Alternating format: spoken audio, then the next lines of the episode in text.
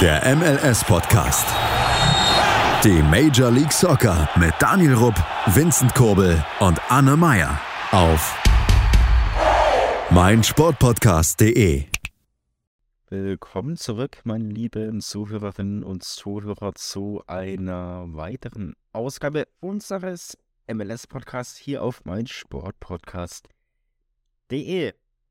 Mit dabei bin nicht nur ich, Daniel, sondern auch Anne und Vincent. Hello. Und es stand ja mal wieder ein Spieltag an. Ich glaube, sogar alle Teams haben gespielt. Ja, Moment. Ein, Bi- eine Bye-Week gab es von Austin. Äh, nee, nee, nicht Austin. Ähm, Schon manchmal immer Beiweg. Und es stand ja wieder eine Woche an. Austin hatte Beiweg, sonst haben alle Teams gespielt. Und es gab einige Derbys. Wobei Derbys natürlich ein bisschen weit hergeholt, der Entfernung und so weiter, aber es gab schon ein paar brisante Duelle. Und natürlich das El Trafico zwischen der LA Galaxy und dem LAFC. Aber ich würde vorschlagen, wir kommen erst später zu dem Spiel und reden mal allgemein über den Spieltag. Gab es irgendeine Szene, bevor wir auf Einzelspiel zu sprechen zu kommen, die hängen geblieben sind bei euch? Irgendein Tor, irgendein Foul, irgendeine Aktion, wo ihr uns davon berichten möchtet? ja, also man kann erwähnen, dass Edu Löwen ein sehr ansehnliches Tor gemacht hat. Bei Cincinnati, äh, Cincinnati ich sage schon bei Louisville. Ähm, ja. Also wenn man jetzt mal so von Einzelaktionen spricht, kann man ja mal das schön. Hm? Äh, St. Louis. St. Louis. Mann, Louis, Louisville ist doch alles dieselbe Stadt. Ich ja nicht. Aber Mailand oder Madrid, Hauptsache Italien. Mm, Du, Anne? Ob es bei dir eine Szene oder. Ja, da gab es auf jeden Fall die rote Karte von Kansas, die einfach wegen Dummheit so unglaublich wehgetan hat. In dem Fall war es Cassianos, der ja, also der letzte Mann war. Soweit kann ich es auch noch nachvollziehen.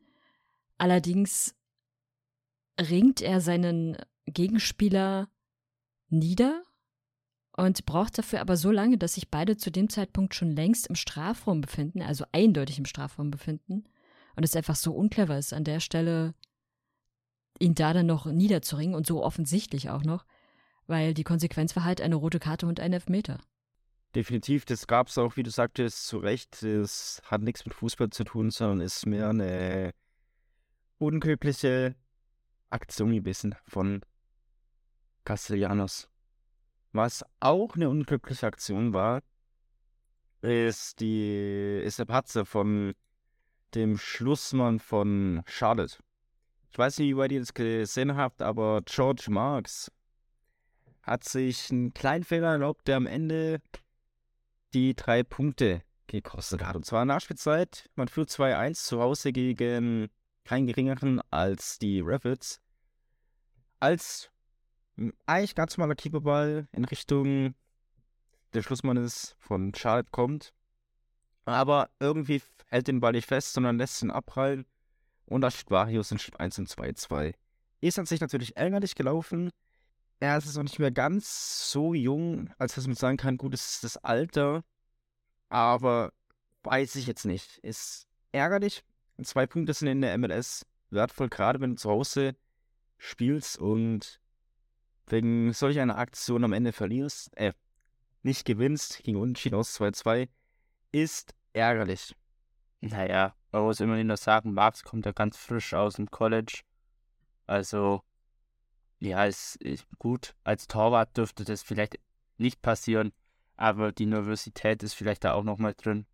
Ähm, der hat ja jetzt in letzter Das Zeit. Weiß ich nicht, das wird aber auch dementsprechend aufgearbeitet. Er weiß vermutlich selber, wird dass klar. er einen Fehler gemacht hat, al- also einen großen, schweren Fehler gemacht hat, der am Ende tatsächlich in ein Gegentor resultierte, muss er mitnehmen. Nee, als Torwart dürfte das eigentlich auch besser nicht machen. passieren, auch wenn du aus dem College kommst. Ja, als Was mich eh überrascht ist, abhaken. Ja, eben. Aber dass er spielt, überrascht mich jetzt. Seit fünf Spielen steht er schon im Kasten, dass da nicht ein Pablo Cicinega spielt, der eigentlich auch ein hervorragender Keeper ist, mit mehr MLS-Erfahrung. Der muss irgendwie einen bleibenden Eindruck hinterlassen haben im Training auf alle Fälle. Naja, was wir feststellen können, ist, der Max mag es nicht auf der Bank zu sitzen. Ähm, das Phrasenschwein ruft. Es lasse ich jetzt mal einfach so stehen. Gut so. Wir bewerten es nicht, Anne. Wir lassen es einfach so stehen. Man muss genießen können. Wenn mich, so sieht's aus, wenn mich nicht alles täuscht, dann hat doch ein gewisser Andrew Blake sein Comeback gefeiert im Kasten der des Vorjahresfinalisten. Hat der das nicht schon letzte Woche?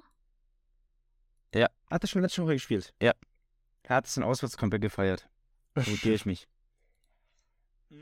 Wie dem auch sei, das war auch eine interessante Partie tatsächlich, wo Philadelphia drei Tore geschossen hat, Zwinker Zwinker und Chicago 1.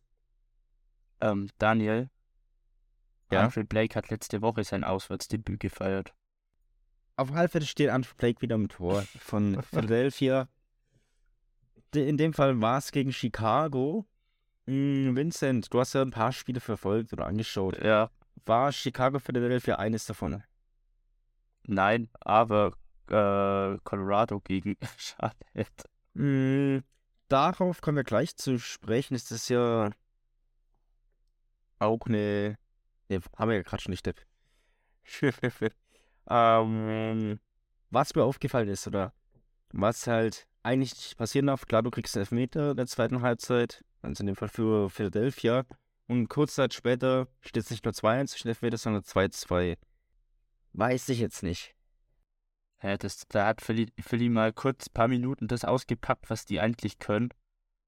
Was sie davor die ganze Zeit War es, vergessen haben. die, war es wirklich die Stärke von Philadelphia oder war es die Inkompetenz von Chicago? Das ist jetzt die Frage. Also wir stellen Das zumindest fest, dass sie mal wieder eine Zwei-Tore-Führung abgegeben haben. Und das, obwohl das äh, äh, bei Chicago der Schweizer Haley Selassie getroffen. Vielleicht haben wir ja ein paar Schweizer Zuhörer oder Zuhörerinnen. Die dürfen sich in den Club einreihen der Teams mit einer zwei tore Da, da waren sie schon, meine ich. Da waren sie. Ich glaube, ja. sie waren das Ja, erste das, Team. da, da ist gefühlt jedes, da ist gefühlt jedes Team drin, darf man nicht vergessen. Ansonsten haben wir mal so ein paar Fehler, Defizite abgehakt und ein paar Aktionen, die uns aufgefallen sind. Kommen wir mal wirklich erstmal auf ein Spiel zu sprechen. Vincent, ich habe es ja gerade schon ein bisschen angeteasert. Du hast ein paar Spiele geschaut. Aha. Jetzt habe ich leider schon eines davon erwähnt mit Charlotte gegen Colorado. Welches hast du denn noch geschaut und für uns mitgebracht? Äh, fangen wir mal, um es abzuhaken, mit dem langweiligsten nochmal an. Ähm, da kann vielleicht Anne auch noch ein paar Wörter sagen, nämlich zu den ähm, Red Bulls gegen die Houston Dynamo. Äh, Gab es erstmal eine halbe Stunde Verspätung wegen Unwetter. Ähm, ich weiß jetzt, ich überlege gerade, da waren zwei Spiele mit Unwetter. Eins war Tornado, eins Blitz. Ich weiß jetzt nicht mehr, welches bei den Red Bulls war. Blitz.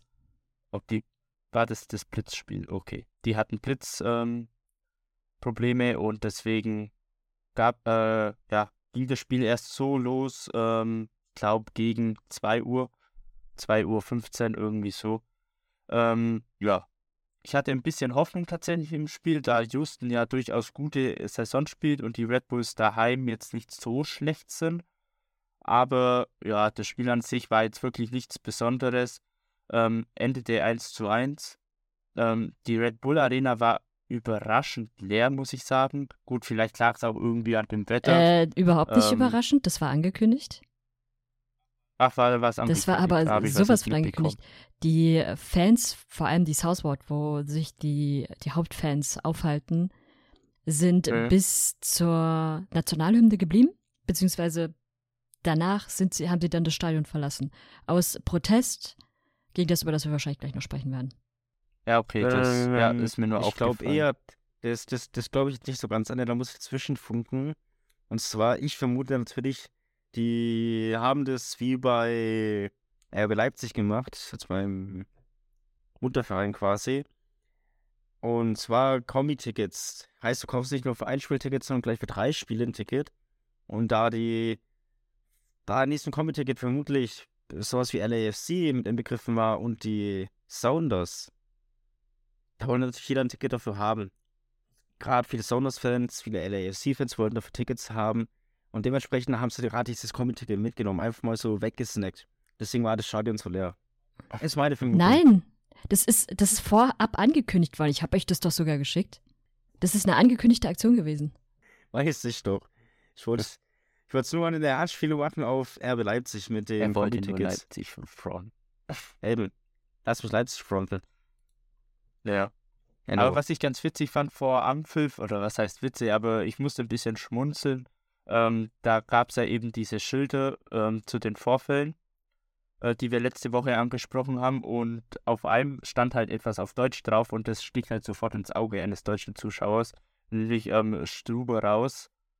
Das war, ähm, weiß ich, ich, ich fand es irgendwie, ich musste schmunzeln bei diesem Schild.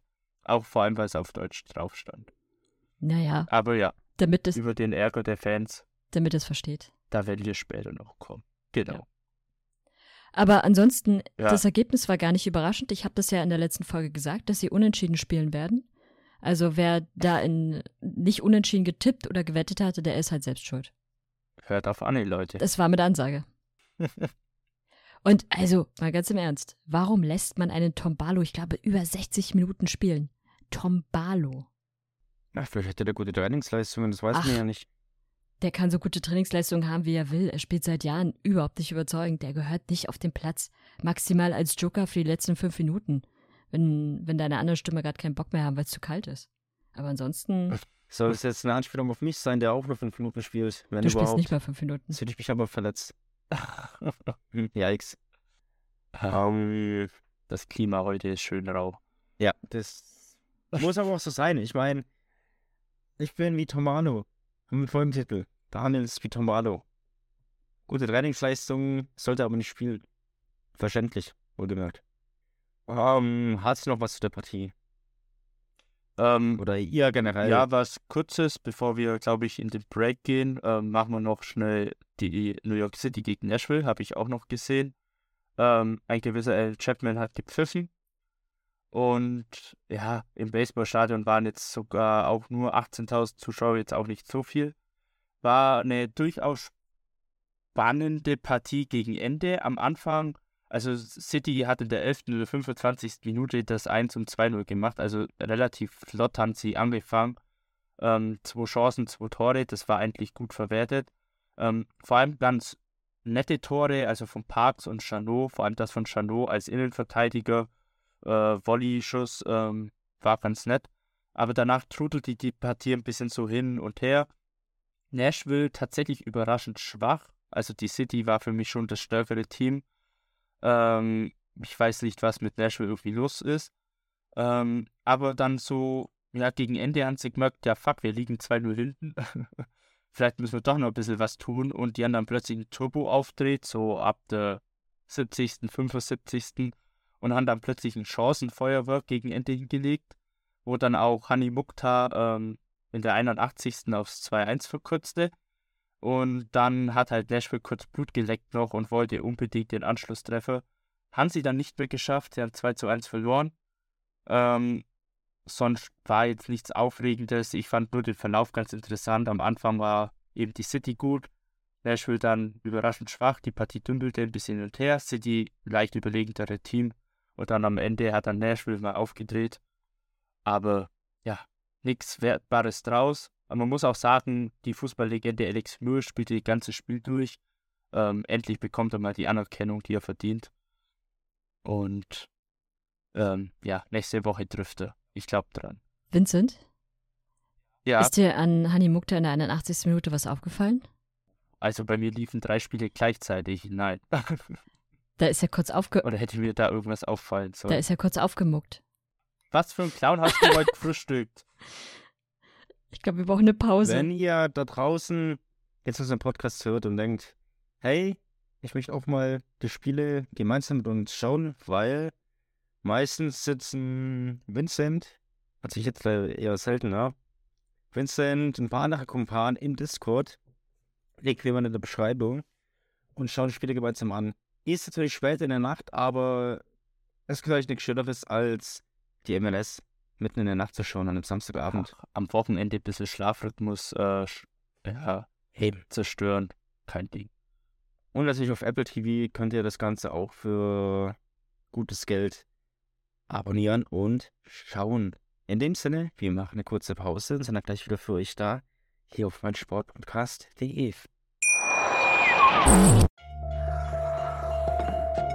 Vernimmt sich, was man will. Dann wilde Gerüchte entstanden. Fast nichts davon stimmt. Tatort Sport.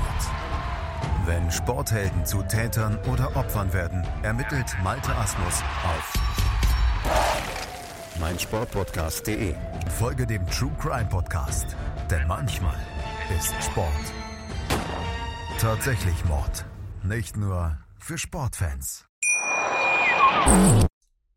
Wir sind zurück aus unserem Päuschen. Hier bei unserem MLS-Podcast auf meinsportpodcast.de. Und ich sehe gerade, ich habe vorhin minimal Schwachsinn gelabert. Und zwar hatte Austin keine Beiweek. Wir haben gegen Vancouver gespielt.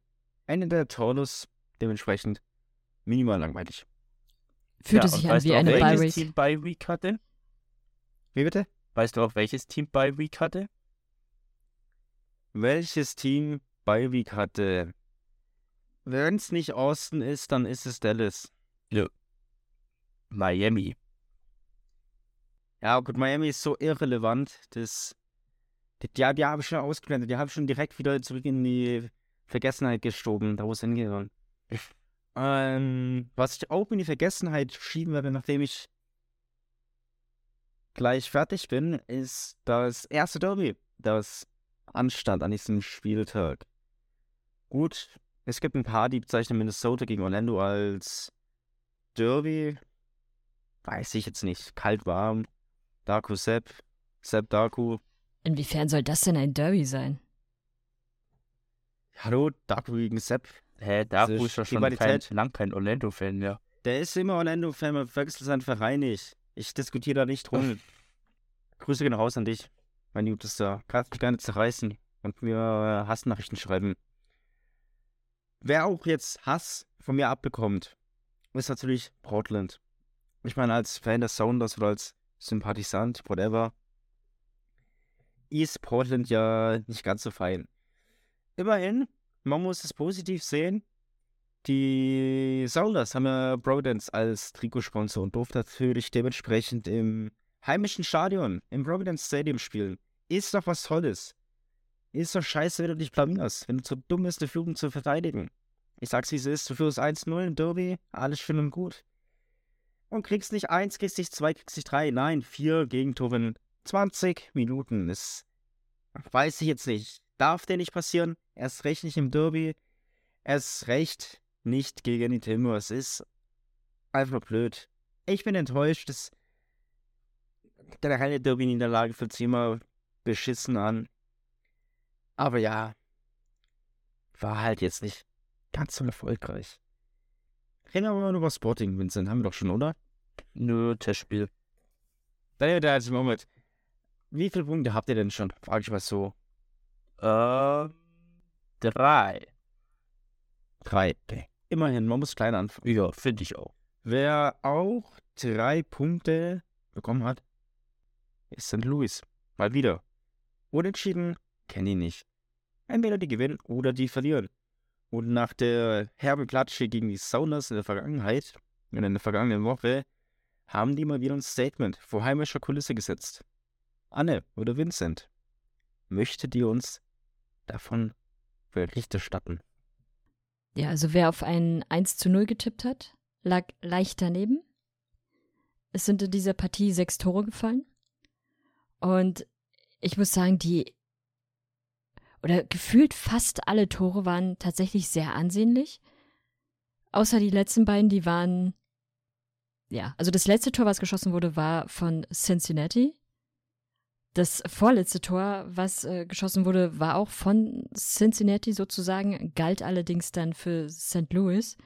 Und der arme Mensch, der das äh, verursacht hat, ist der Torhüter von Cincinnati, der das gemacht hat, was er als Torhüter machen soll. Er sprang in die Richtung, der Ball flog gegen den Pfosten und prallte dann in, gegen seinen Rücken und in das Tor.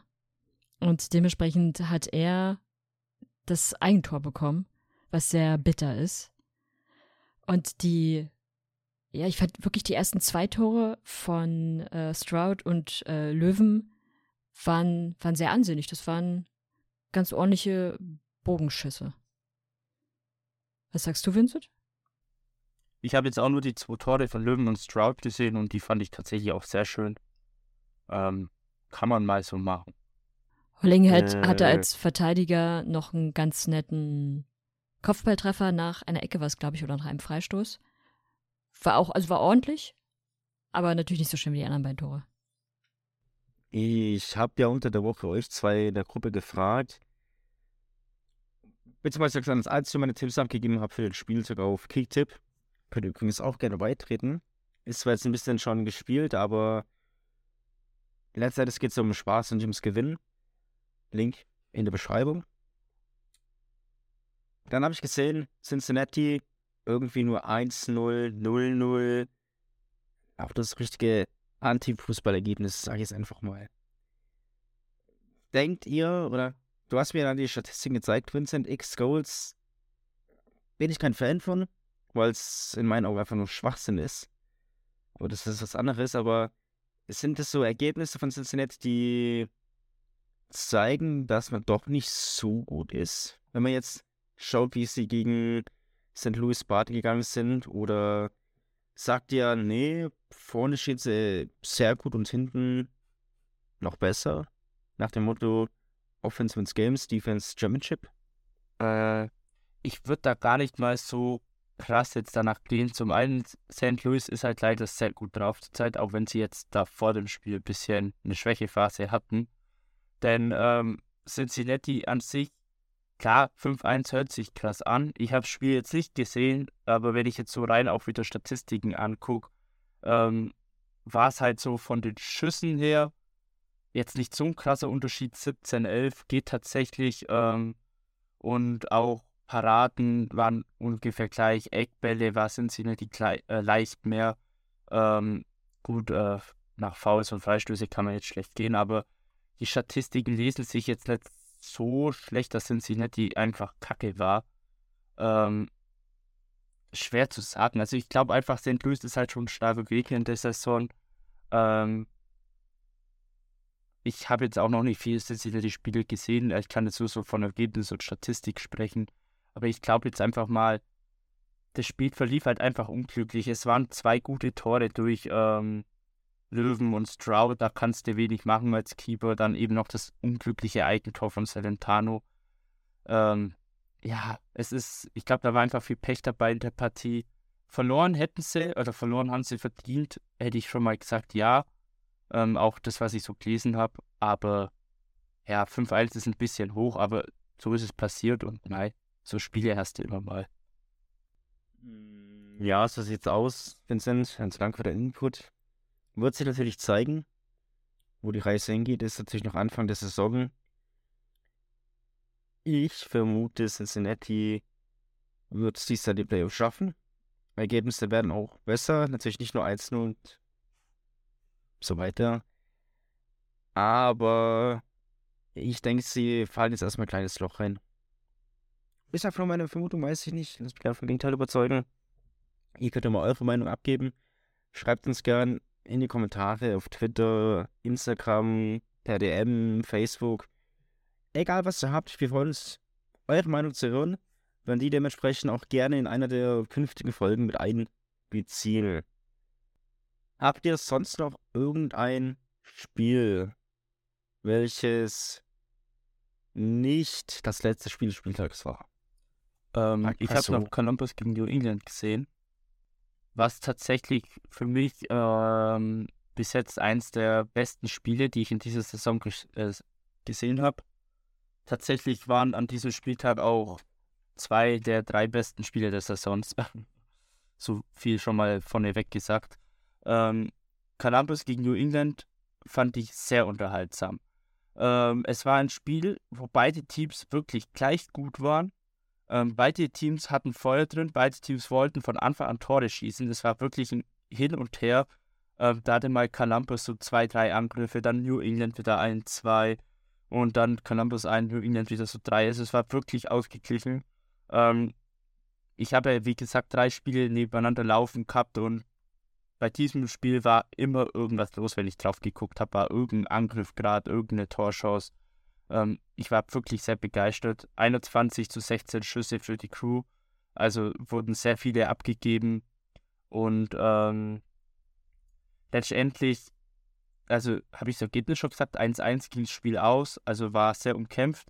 Ähm, das 1-0 fiel auch erst in der zweiten Halbzeit in der ähm, 58. durch ein Eigentor von Milos Degenek, der den Ball wahrscheinlich klären wollte, einen, einen Holen schlug und dann der Ball äh, prallte halt dann von seinem anderen Standbein ins eigene Tor ab.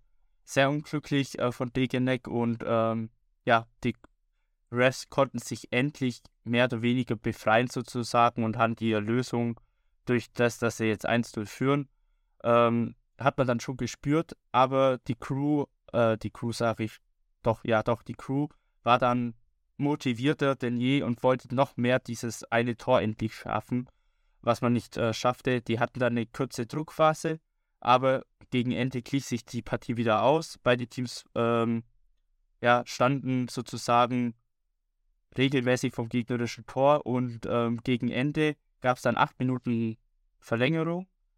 Ähm, gab mal eine kürzere Verletzungsunterbrechung oder beziehungsweise Behandlung. Ähm, aber ja, acht Minuten war schon sehr viel, muss ich sagen, auch für meinen Geschmack. Ich hätte so fünf gegeben. Und dann in dieser Verlängerung lief es dann ab. Die Crew hat wirklich alles noch nach vorne geworfen, um dieses Tor zu machen. Ähm, die Refs haben teilweise dirty gespielt, aber schlau dirty. Und dann in der 98. Minute kam dann sozusagen mit dem Schlusspfiff noch das 1 zu 1 von Sean Zwadatsky. Zwadatsky? Zwadatsky? Irgendwie Zwadatsky, glaube ich. Ist, soweit ich weiß oder ich den Moderator gehört habe, tatsächlich ein Spieler aus der eigenen Schmiede. Ähm, von dem her, ja, coole Geschichte. Auch sein erstes MLS-Tor gewesen, wenn ich es noch richtig im Kopf habe. Ist auch ähm, ehemaliger U20-Nationalspieler gewesen in den USA. Also von dem her, ja, schöne Geschichte. Und ähm, somit endet die spannende Partie, muss ich sagen, fair 1 zu 1. Ähm, also, ja, ein Gewinner hätte ich. Klar, beide hätten auch irgendwie einen Sieg verdient gehabt, aber keiner hätte eine Niederlage verdient gehabt. Ich fand das Spiel wirklich hervorragend. Ähm, Schaut es euch gerne mal im Real Life oder die Highlights an. Äh, also wirklich Unterhaltung pur gewesen. Genau. Das ist doch gar nicht sein erstes. Tor gewesen. War es nicht sein erstes? Äh, Aber das erste Saisontor, oder war es dann? Das erste Saisontor, genau. Sein erstes war- Tor war, war schon im Juni 22 Oh. gewesen. Ja, ich, ich habe nur noch was im. Kopf, dass irgendwie sein erstes Tor war, aber ich weiß es nicht. Wusste jetzt nicht, ob Saison oder Saison. Wenn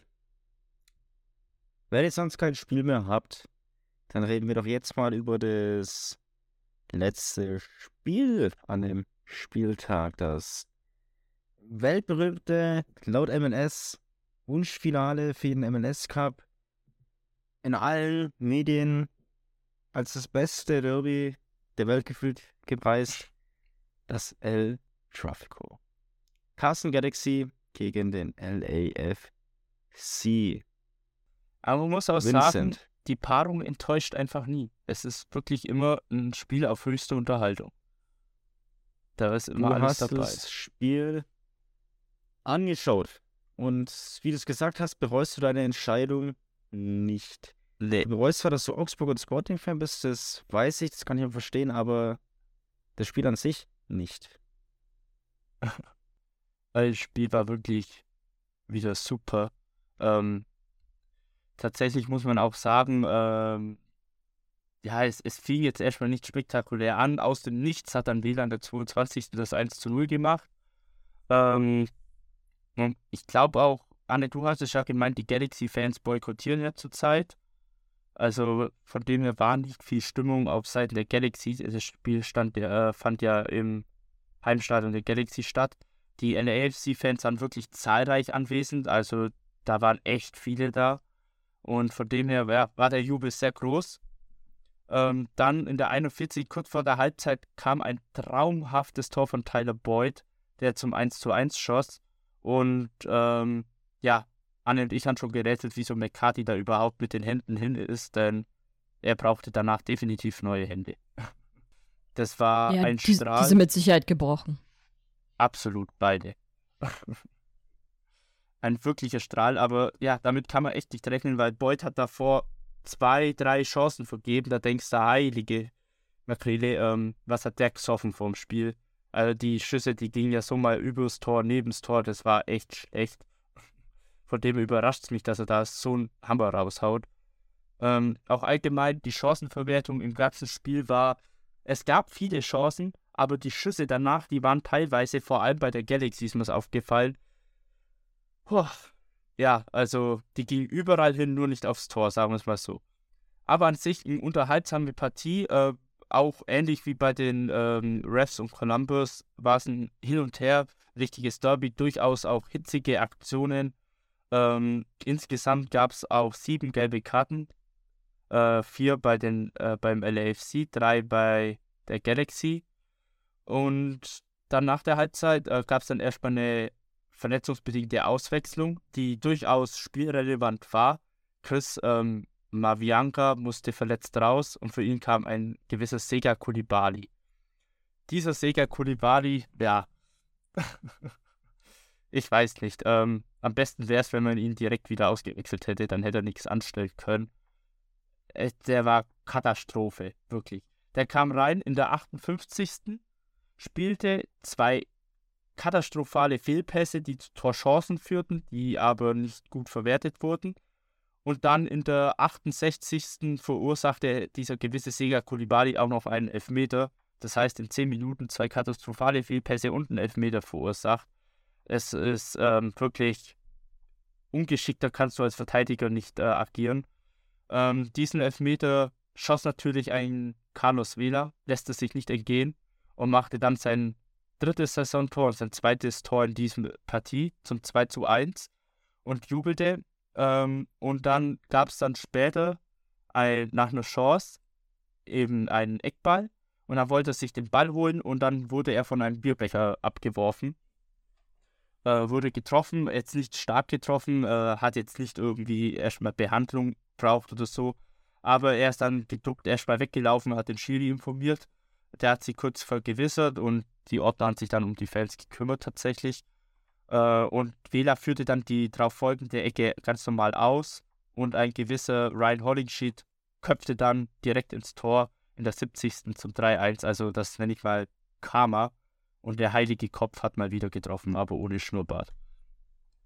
So. Es ist einfach ein Skandal, dass du sowas tust. Ich meine, du zahlst so viel für das Bier, für das gute Bier Vor allem in im Stadion. Und gut, USA, amerikanisches Bier kann man sich damit drüber streiten, aber Bier ist Bier. Und das dann wegzuschütten, ist in meinen Augen einfach ein Skandal. Und da müssen die Fans von härter bestraft werden. Wähler abzuwerfen ist natürlich generell No-Go. Müssen wir uns nicht drüber unterhalten.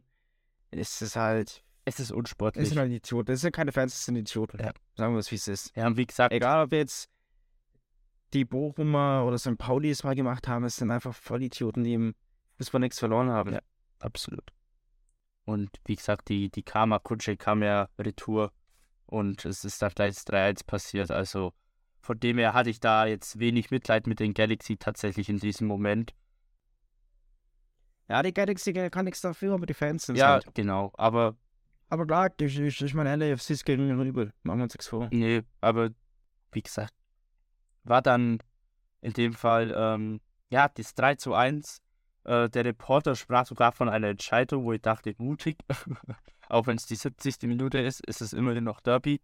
Und ja, im Derby ging es dann noch mächtig ab. Die Galaxy hat tatsächlich noch versucht, immer wieder ähm, noch einen Anschluss zu finden. Und dann kam eigentlich auch fast, ähm, also die LAFC hatte tatsächlich eine gute Verteidigung.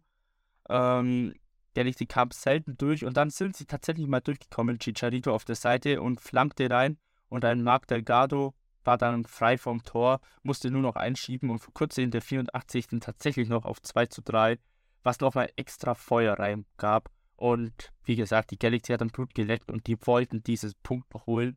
Und der LAFC hat natürlich ähm, versucht, äh, das irgendwie zu verhindern. In der Schlussphase gab es dann auch ein paar gelbe Karten.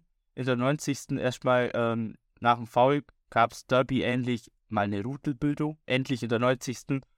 Ähm, Derby ohne Rudelbildung ist kein Derby. äh, die gelbe Karte bekam ein Ricky Puig, ähm, auf den muss ich später tatsächlich noch sprechen.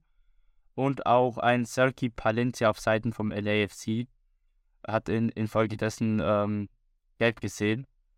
Äh, wegen der Druckphase gab es dann auch mal noch später einen Stürmerfoul. Dejan Jovedic hat dann auch noch die gelb-rot gesehen in der 90. plus 4.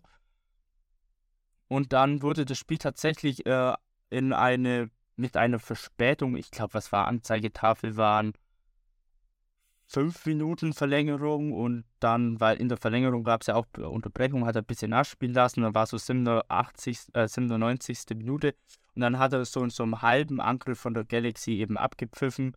War nicht mehr wirklich Angriff, aber sie waren auf dem Weg zum Angriff. Aber es waren zu viele LAFC-Spieler hinten, deswegen war der Schlusspfiff schon okay.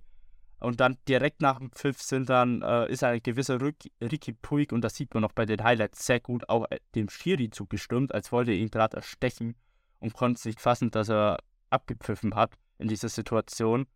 Ähm, mich wundert es, dass er sich da nicht noch nach Abpfiff eine Gelb-Rot abgeholt hat, denn boah, als Schiri hätte ich mir das tatsächlich nicht gefallen lassen, wie er den dann äh, auf den Schiri zustimmt und ihn mit Händen, wie so ein Italiener, mit Händen bearbeitet und es nicht glauben konnte es abgepfiffen habe. Also, ja, da kann man sich ein bisschen beherrschen.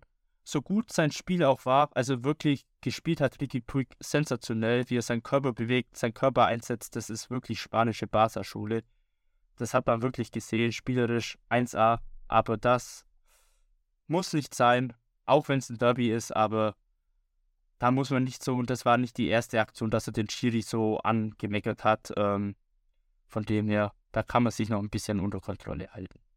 Aber sonst im Großen und Ganzen sehr spannendes Derby mit Rudelbildung, mit vielen Karten, mit vielen Fouls, mit fünf Toren.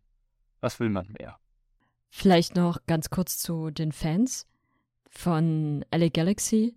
Die protestieren jetzt schon seit Monaten gegen den aktuellen Präsidenten Chris Klein, der immer wieder falsche Entscheidungen getroffen hat, auch Entscheidungen, die dem Club überhaupt nicht gut tun, der Guttun in Form dessen, dass der Club ja mehrfach bestraft wurde aufgrund von Verpflichtungen, die der Club hätte nicht machen dürfen. Ähm, und ich überlege gerade, welcher Spieler das war, aber sie haben ja zwischenzeitlich auch Spieler verpflichtet, für die sie von der MLS auch bestraft wurden. All solche Geschichten, das ist alles unter seiner Regentschaft bis dato passiert. Und natürlich auch eine gewisse Erfolglosigkeit, die da seit einigen Jahren jetzt schon auch mit dabei ist. Aber das ist eher nur der geringe Punkt. Viel eher sind es vor allem die Entscheidungen und wie dieser Club zurzeit aufgebaut ist, was für Spieler verpflichtet werden. Das trifft überhaupt nicht auf Liebe. Und ja, die Fans möchten ihn seit Monaten weghaben. Er bleibt natürlich an seinem Posten kleben.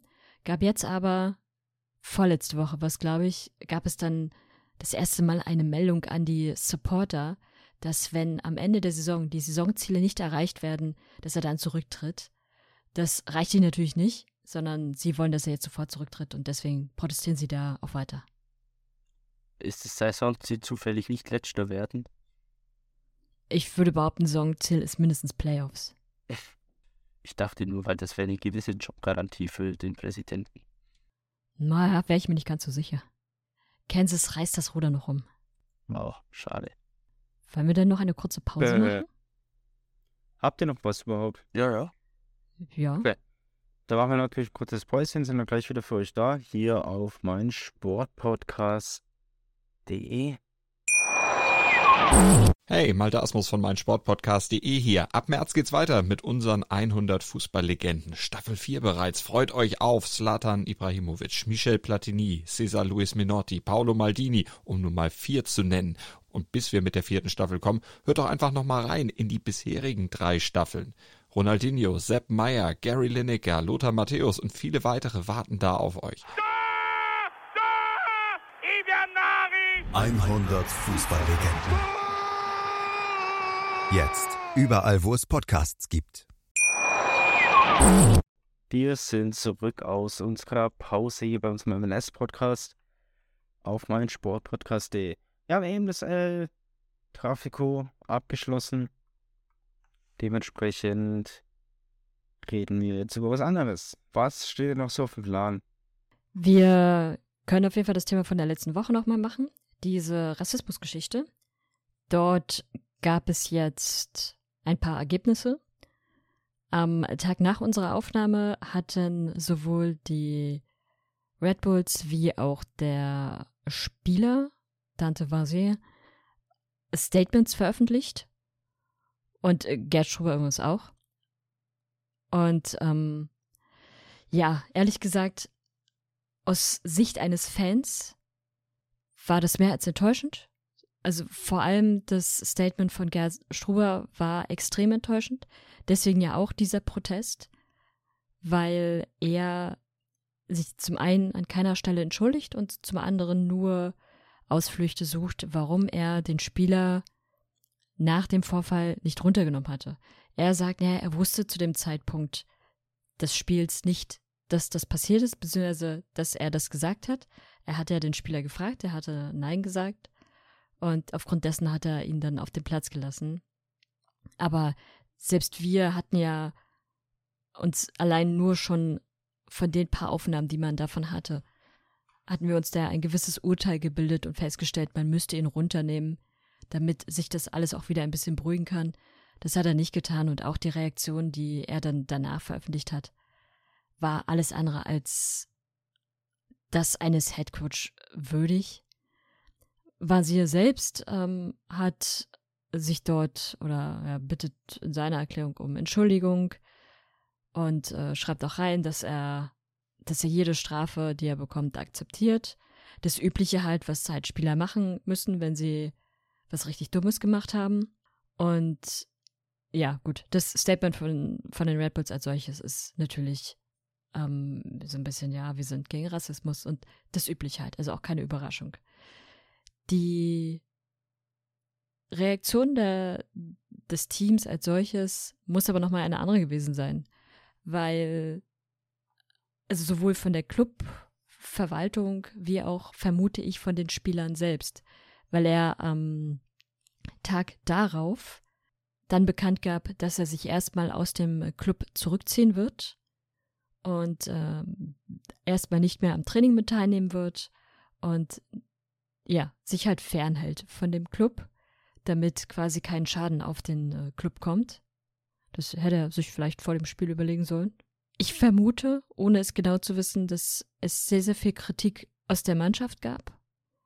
Dass aber natürlich auch die Clubleitung da großen Druck auf ihn gesetzt haben wird, weil natürlich klar ist, dass da was passiert ist. Das war denen mit Sicherheit auch so sehr, sehr schnell klar. Und weil man dann natürlich versucht, damit irgendwie noch den Schaden so weit wie möglich abzuwenden. Die MLS hat etwa vier, fünf Tage später dann die Entscheidung veröffentlicht und ehrlich gesagt auch die Entscheidung ist sehr enttäuschend, weil die Entscheidung ist sechs Spielersperre, was bei dem, was da vorgefallen ist, eigentlich, wenn man sich anguckt, was eigentlich die Werte der MLS sind, sehr enttäuschend ist. Beziehungsweise das ist in meinen Augen keine ausreichende Strafe. Und das ist nicht nur eine Meinung, die ich alleine habe, sondern das ist tatsächlich auch eine Meinung, die sehr stark in der Fanszene der Red Bulls mit unterwegs ist. Und genau aus diesem Grund gab es ja diese Protestaktion. Zum einen, weil sie fordern, dass äh, Struber gehen muss und Vasir soll ebenfalls den Club verlassen und dementsprechend auch diese sechs Spiele Sperre da viel zu gering sind. Die meisten haben eigentlich mit zehn Spielen gerechnet. Dass es dann am Ende nur sechs werden, war schon überraschend. Und mal sehen, wie sich das Ganze noch entwickeln wird. Fakt ist aber, der Stuhl von Struber ist ordentlich am Wackeln. Nicht nur aufgrund der eher bescheidenen Resultate der letzten Spiele. Sie sind ja das unentschieden Team quasi. Sondern eben auch aufgrund dieser, dieses schlechten Managements in der Situation und auch danach. Von daher ist Struber auf jeden Fall einer von drei Kandidaten innerhalb der MLS, wo der Trainerposten sehr schnell vakant sein könnte. Äh, Ich finde, ich weiß jetzt nicht, ob ich mich jetzt unbedingt mache oder nicht, über die Sperre lässt sich streiten, da bin ich gar nicht befugt, das zu beurteilen, aber ich finde, Struber da jetzt irgendwie einen Strick draus zu drehen oder ihn vor die Tür setzen zu wollen, ist halt schon, finde ich, ein bisschen zu viel des Guten, sage ich es einfach mal. Struber ist ein feiner Kerl und hat falsch reagiert, keine Frage, er hätte ihn auswechseln sollen, aber wenn das dazu führt, dass man einen Trainer vor die Tür setzen möchte oder ihn nicht mehr haben will, finde ich das ein bisschen zu hart. Und dann nimmt sich die Fans in meinen Augen ein bisschen zu viel raus und tut sich ein bisschen zu wichtig. Naja, also da ist ja, da hängt ja doch mehr mit dran. Es ist natürlich nicht nur diese eine Situation, ja, pass die ja, passiert natürlich, ist, das ist ja sondern selbstverständlich, äh, aber sie, sind, sie sind seit Wochen ja schon sehr unzufrieden und das war jetzt nochmal so der Tropfen auf dem heißen Stein. Und das Hauptproblem an der Stelle ist ja nicht nur, wie er in dieser einen Situation als solches reagiert hatte. Das war schon echt sehr, sehr schlecht. Er holt sich den, den Spieler ran. Der Spieler lügt ihm da eiskalt ins Gesicht. Dann kommt Carlos Cornell noch dazu, der, äh, wo man schon in den Aufnahmen anhand von Mimik und Gestik sieht, in welche Richtung seine Argumentation da gerade geht. Und also ich habe bis dato keine Aufnahmen gesehen, dass er sich andere Spieler großartig rangeholt hätte, die der Situation direkt neben Vasia standen, um, um da mal ein Statement abzugeben, was denn da passiert ist das war wirklich ein extrem schlechtes Management. Das wäre das eine gewesen. Das Ruder hätte da vielleicht an der Stelle auch noch umreißen können, wenn er ein vernünftiges Statement abgegeben hätte. Aber auch dieses Statement ist einfach so frech und gehört nicht in diesem Club und spiegelt eigentlich auch nicht die Werte dieses, die, dieses Clubs wider und hat auch nicht den Ausdruck, den die Fans gerne haben wollen. Diese Fans wollen halt gerne einen Club haben, in dem Rassismus nicht dazu gehört. Und selbstverständlich, niemand unterstellt Struber Rassismus oder ähnliches und äh, gibt ihm auch nicht die Schuld dafür. Aber sein, sein Handeln in der Situation war nicht nur falsch, sondern auch danach hat er, hat er die Situation nochmal viel, viel schlimmer gemacht. Weil was hätte er machen müssen? Er hätte sich entschuldigen müssen. Und das ist nicht passiert wäre aber der einzige, die einzige Möglichkeit gewesen, da auch wieder ein bisschen Ruhe reinzubringen. Und so ist jetzt das Vertrauen natürlich zwischen den Fans und Struber mehr als gebrochen. Und ich weiß auch nicht, also beispielsweise die Situation, ich hatte es ja in der letzten Folge auch schon angesprochen, von dem Trainer von Phoenix Rising, damals in, im US Open Cup gegen San Diego, wo es diese homophobe Beleidigung gab gegen einen Spieler von San Diego. Dort gab es eine ähnliche Situation. Der Trainer entschied sich dort auch, den Spieler, der das verursacht hatte, auf den Platz zu lassen. Und da fand ich dieses Verhalten genauso falsch. Und jetzt ist es bei Struber. Und ich weiß nicht, hat der Mann sich in den letzten Jahren mit solchen Situationen beschäftigt? Weiß der, wie, wie dieses, wie in, in den oder im US-Fußball die Stimmung zu solchen Themen ist? gerade bei, bei rassistischen Beleidigungen, wenn man sich ansieht, wie stark eben auch die Community in dem Bereich ist, du trittst da ganz, ganz schnell in, in böse Bereiche und betriffst oder trittst da nicht nur in Bereiche, die von den selbst betroffenen Spielern oder Personen supported werden, sondern eben von allen. Dementsprechend, das ist einfach, das ist nicht ausreichend. Die, die Trainerleistung als solches ist auch in meinen Augen in den letzten Wochen alles andere als ausreichend gewesen. Wie ein Beispiel von Tom Barlow, der 60 Minuten spielt, obwohl er einfach gar keine Leistung bringt. Und dann kommt eben noch so ein schlechtes Management mit dazu. Sorry, da ist dann irgendwann auch mal die Grenze erreicht, dass man dann gehen muss. Mm, ja, danke für deinen Input. Jetzt habe ich es ein bisschen besser soweit verstanden. Gut, ein Boykott ist tatsächlich immer was Feines und hat auch seine Gründe natürlich. Vincent, ich hoffe, du bist nicht eingeschlafen. Hast du auch noch was zum Thema zu sagen? Ähm, nö, jetzt eigentlich nichts Besonderes, außer dass halt einfach, ja, also ich hätte jetzt auch mit einer, ich sag mal, schlimmeren Strafe gerechnet, tatsächlich. Aber sonst ähm, bin ich eigentlich so derselben Meinung wie Anne. Okay. Habt ihr sonst noch irgendwas zur MLS? Die Pali-Trikots. Danke, das wollte ich anteasern. Jetzt hast du mir, jetzt hast du es mir kaputt gemacht. Wir, wir, wir schneiden es raus. fragst du dann? Okay. Ich frage ich frag nochmal. Habt ihr noch was zu MLS? Die Pali-Trikots. Ich würde gerade weitermachen und zwar, ähm, gesagt ist das also, Sporting spielt ja in jedem Trikot Müll. Aber künftig dürfen sie sogar noch in Trikots aus Müll spielen. Um genau zu sein, dank des Pali-Trikots. Ist eine Irgendwie ist es mir lieber, wenn er nichts sagt. der MLS. Ich wollte schon irgendwas mit Seattle-Trikot und Sponsors haben, aber hab's sein lassen. Ein Brief von der Per Speaker, because if I speak, I'm in big trouble. Nein, die Party-Trikots sind eine coole Aktion von der MLS, die einmal im Jahr entsprechende Trikots der jeweiligen MLS-Teams veröffentlicht. In dem Fall sind es vermutlich 15 Trikots mit dunkelblau und oder hellblau und 14 Trikots in einer anderen Farbe. Die sehen alle gleich aus, letztendlich ist es nur Trikot und Sponsor gleich. Heißt, ich werde mir kein Seattle-Trikot kaufen. Und weil für Providence bin ich ja noch ein bisschen zu stolz. Wie findet ihr die Trikots vom Design her? 10 from 10. Also würdest du sofort eins Ja, kaufen? also ich finde das Design mega schick. Ähm, die letzten Jahre war es ja meistens so, dass es relativ einfach gehalten wurde. Ähm, ich habe ja tatsächlich auch eins im Schrank hängen von 2019, glaube ich. Ähm, aber dieses Jahr war designtechnisch mega gut. Vor allem, weil ich noch einige MLS-Trikots eigentlich haben möchte. Und jetzt kommt auch noch so ein richtig cooles Palais-Trikot. Mein Geldbeutel, mein armer Geldbeutel. Aber das, das ist so eine Art Marmor-Design, würde ich sagen. Also, ja, nicht wirklich Marmor, aber irgendwie so verwaschen mit so Äderungen und so. ich finde es auch fein, tatsächlich. Also, wenn es eine Sammelbestellung geben sollte, würde ich vielleicht mich dran beteiligen. Was ja, was ja gut ist, sie haben verschiedene Muster mit drauf, beziehungsweise verschiedene Zeichnungen. In, in Unterschied, also halt in dem hellblau und in dem dunkelblau. In dem dunkelblau ist noch ein bisschen mehr Text dazu. Und natürlich die Geschichte zu diesen Party-Trikots ist ja immer wieder die gleiche. Jedes Jahr zum Earth Day spielen die Teams, die an diesem Tag spielen, dann halt in den entsprechenden Trikots. Der ist am 22. April, meine ich. Und die Trikots werden hergestellt aus Müll, meistens aus Müll, was aus dem Ozean oder aus den Meeren gefischt wurde, von einer Organisation, die eine Kooperation zusammen mit der MLS hat, seit etlichen Jahren schon. Und man dann eben versucht, auf dieses Thema aufmerksam zu machen und ja, logischerweise auch noch ein bisschen, ein bisschen Werbung für mehr Sensibilität zu diesem Thema zu machen.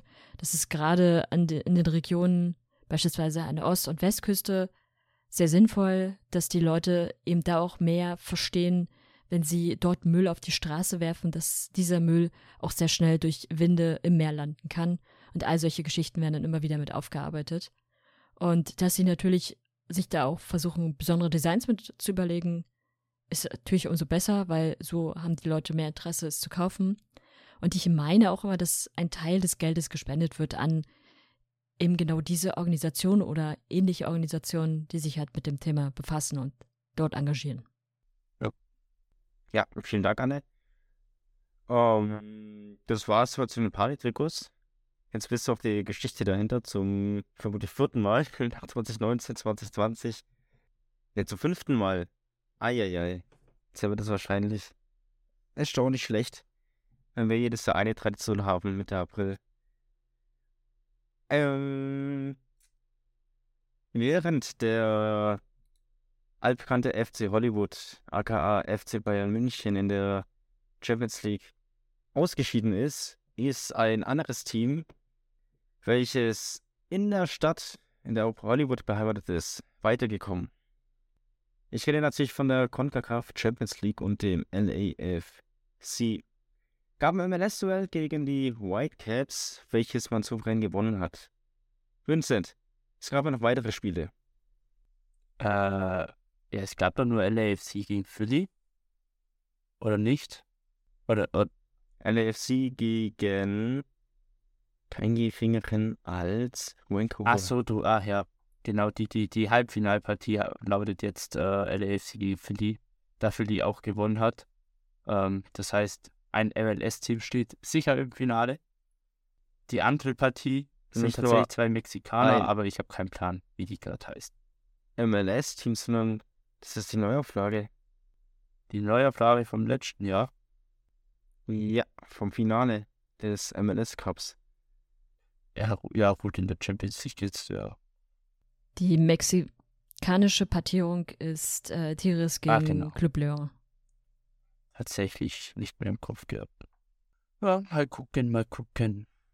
Wer macht's? Also, ich denke mal, NASC kommt ins Finale. Auf alle Fälle. Die sind halt einfach stärker drauf. Philly ist mir zu unkonstant. Ähm, falls die es irgendwie ins Finale schaffen sollten, dann habe ich halt einfach Schiss, dass die Mexikaner das tatsächlich gewinnen. Und dann, ja, muss man gucken, wer es von den Mexikanern macht, wie die so sich schlagen. Müsste ich mir mal die Highlights angucken. Die habe ich natürlich jetzt nicht zum Blickfeld, was die so können, wie gut die sind. Von dem her schwer zu sagen. Ja, beide haben so ziemlich durchwachsene Saisons bisher. Könnte also spannend werden. Wer wird es sein? Äh, Jetzt zur Vervollständigung, wenn die Partie denn stattfindet, für all diejenigen, die das gerne schauen möchten. Die zwei guten Teams, wann treffen die denn aufeinander, Vincent? Weißt du das gerade? Nee, äh, Champions League hast mich total auf dem kalten Fuß erwischt, tatsächlich. Direkt auf dem kalten Fuß Ja. erwischt, erwischt. Das tut mir natürlich leid. Am 27. April, das ist nächsten Donnerstag also, um zarte 3 Uhr. Das ist die Partie, wo Philly zu Hause spielt. Und die Partie, wo der LAFC zu Hause spielt, ist der 3. Mai. Das sind übrigens an dem gleichen Tag US Open Cup. Würde ich sagen. Welches MLS sich blamiert? Ja, wenn man es denn sehen kann, weil die Übertragungen vom US Open Cup sind ja eher so, also bis dato jetzt die Spiele, da konnte man nur einen Teil sehen und auch nur die allermeisten Spiele auch nur deshalb, weil die Teams selbst übertragen haben.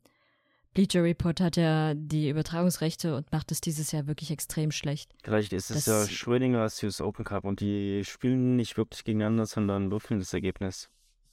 Vielleicht sieht man es ja deswegen nicht. Ja, doch, es, also es gab auch schon ein paar interessante Spiele und Ergebnisse. Und äh, für, für die MLS-Teams ist auf jeden Fall ein harter Gegner schon einen Schritt weiter, nämlich Union Omaha, die ja im letzten Jahr sehr, sehr weit gekommen sind.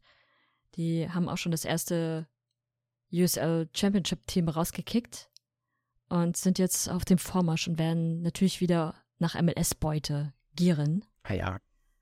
Aber ja, wie gesagt, die Übertragungsrechte sind halt echt blöd gemacht und mal gucken, wie viele Spiele man sehen kann. Ich erwarte aber eigentlich von den MLS-Teams, dass die irgendwie, wenn ihre Spiele nicht von Bleacher Report gezeigt werden, dass sie da die Aufnahmen oder dass sie das Spiel zur Verfügung stellen. Dass man es halt im Stream sehen kann. Okay. Habt ihr sonst sowas? Ja, ich hätte noch eine kleine Ankündigung. Beziehungsweise ähm, Anne sozusagen, ähm, denn äh, Anne wird jetzt bei uns auf Instagram ein bisschen was über die NWSL berichten und natürlich weiterhin bei Twitter auf Box to Box. Vielleicht kannst du ja kurz was dazu sagen, Anne. Ja, na klar. Die Saison der Frauen hat ja auch schon angefangen und auch an den an den Zuschauerzahlen sieht man, dass natürlich auch der Fußball im Frauenbereich immer beliebter wird. Und weil man aber auch merkt, dass gerade jetzt kurz vor der WM natürlich das Interesse am, am Fußball von den amerikanischen Frauen um, umso mehr Aufmerksamkeit bekommt, wird es natürlich auch Zeit, dass wir ein bisschen mehr darüber dann, ja, darstellen, sagen wir es mal am besten. Und deswegen gibt es jetzt immer wieder mal ein paar Informationen, die interessant sind oder die man sich ansehen kann. Darunter eben auch mal so das eine oder andere sehr interessante Tor, wenn es dann in der 96. Minute fällt und das Spiel quasi entscheidet. Ja, vielen Dank, Anne. Wer nicht weiß, worüber, worüber ich spreche, muss natürlich dem MLS Supporters Germany Instagram-Account folgen. Äh, ich freue mich drauf. WM wird natürlich auch ein Highlight. Auch hier bei uns im Podcast werden wir sehr viel darüber sprechen, die ja im Down Under stattfindet. Wenn ihr sonst nichts mehr habt, dann schließe ich für heute die Folge. Wie immer bedanke ich mich fürs Zuhören. Vincent hatte schon die ganzen Kanäle genannt, beziehungsweise ich vorhin. Äh, Wie gesagt, unsere zwei auf Discord sind gleich mit am aktivsten. zumindest was hier Reden miteinander angeht, da lernt uns mal persönlich kennen und schaut mit uns die Spiele, sofern ihr das möchtet. Ansonsten natürlich Twitter, Facebook, Instagram, eigentlich auf jeder Plattform vertreten. Ansonsten wünsche ich euch noch eine gute Zeit, bleibt gesund, genießt das Wetter und schaut bei links und rechts, wenn ihr über die Straße geht, nach links und rechts. Was ein Zitat von mir. Bis dahin. Tschüss. Folgt Daniel bei OnlyFans, er heißt dort Schalkeboy33. 23, aber danke. Oh, sorry. Äh, äh, äh, äh, ah, ah, äh, ja, also auf Wiederhörnchen. Wie baut man eine harmonische Beziehung zu seinem Hund auf? Puh, gar nicht so leicht. Und deshalb frage ich nach, wie es anderen Hundeeltern gelingt, beziehungsweise wie die daran arbeiten. Bei Iswas Dog reden wir dann drüber. Alle 14 Tage neu mit mir, Malte Asmus und unserer Expertin für eine harmonische Mensch-Hund-Beziehung, Melanie Lippisch. Iswas Dog mit Malte Asmus. Überall, wo es Podcasts gibt.